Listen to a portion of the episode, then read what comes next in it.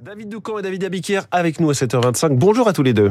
Bonjour, François. L'info politique, David Doucan du Parisien, alors que la France joue en finale dimanche contre l'Argentine, c'est du foot. Vous revenez David sur le comportement en politique de l'extrême droite pendant ce mondial et en particulier du camp d'Éric Zemmour. Oui, en particulier par exemple hier matin, Marion Maréchal a déclaré, je cite, les visages issus de l'immigration sont surreprésentés dans cette équipe de France indéniablement. Donc, je ne suis pas sûr qu'elle soit tout à fait représentative des équilibres entre Français d'origine française et Français d'origine immigrée. Celle qui a rejoint Reconquête l'année dernière s'inscrit dans le sillage de son grand-père. Elle poursuit la longue histoire entre Jean-Marie Le Pen et l'équipe de France de foot. Par exemple, en 1996, le leader du FN jugeait artificiel que l'on fasse venir des joueurs de l'étranger en les baptisant équipe de France. Ou encore en 2006, lorsqu'il avait regretté que le sélectionneur ait, je cite à nouveau, exagéré la proportion de joueurs de couleur. Aujourd'hui, Zemmour et ses amis reprennent le flambeau. Ils félicitent Giroud,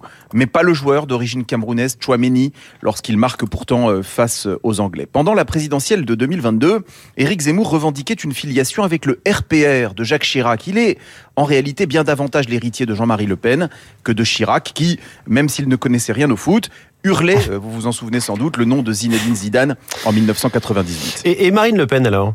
Eh bien, elle prend soin de ne pas mêler ses mots à ceux de Zemmour. À chaque étape, elle félicite chaleureusement les Bleus, elle écrit toute l'équipe, elle parle de performance collective qui fait la fierté des Français. Bref, elle fait dans le consensuel, sans provocation ou différenciation entre les joueurs. Quant aux débordements, aux débordements qui ont émaillé les célébrations des victoires du Maroc en France, le président du RN, Jordan Bardella, a pointé des supporters marocains habités par un sentiment de revanche à l'égard de la France, mais elle, on ne l'a pas entendu. Bardella parle à la base électorale d'extrême droite à qui il faut envoyer de temps en temps un petit message, mais Marine Le Pen se pense désormais au-dessus de ses commentaires. En 2010, elle fustigeait pourtant des joueurs ayant, je cite, une autre nationalité de cœur. Mais aujourd'hui, maintenant que l'équipe gagne, qu'elle est au pinacle de sa popularité, la leader du RN a renoncé aux polémiques. Stratégie de com radicalement opposée parce que, qu'on parle foot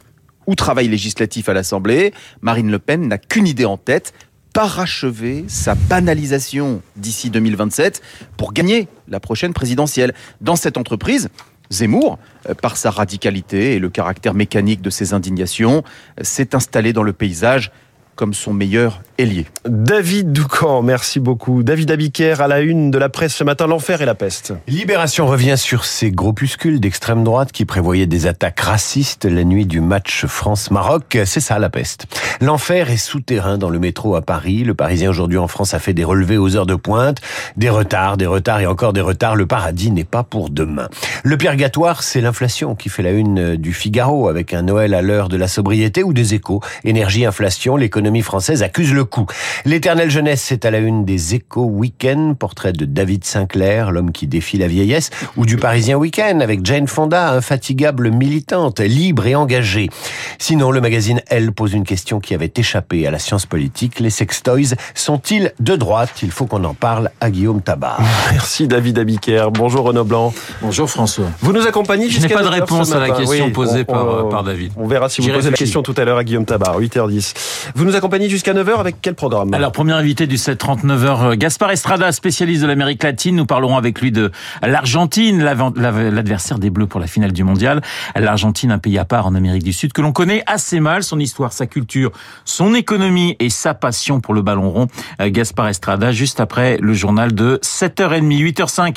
Coup de fil à Harold David, coprésident du festival Off d'Avignon. Vous le savez, pour les JO de 2024 à Paris et la mobilisation dans la capitale des forces de l'ordre, le gouvernement veut décaler plusieurs manifestations culturelles. Avignon en fait partie. Harold David dans le journal de Léa Boutin-Rivière. 8h15, je recevrai Georges Malbruno, grand reporter au Figaro, spécialiste du Moyen-Orient, gros plan sur le Qatar, la Coupe du Monde bien sûr, mais surtout le Qatar Gate qui secoue les institutions de l'Union Européenne. Georges Malbruno dans les stars de l'info. 8h40, Esprit Libre. Cécile Cornudet des Échos, Jean-Marie Colombani de Slate.fr, Emmanuel Macron et le Mondial, les retraites et la stratégie de l'exécutif, mais la crise du côté des LFI, Cécile et Jean-Marie. 8h40, juste après la revue de presse de David. Tout de suite la météo.